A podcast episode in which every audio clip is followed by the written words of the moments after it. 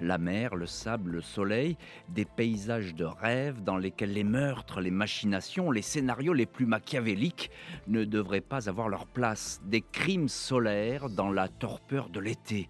Autant de dossiers qui vont devenir des enquêtes au long cours où les coupables demeurent parfois impunis.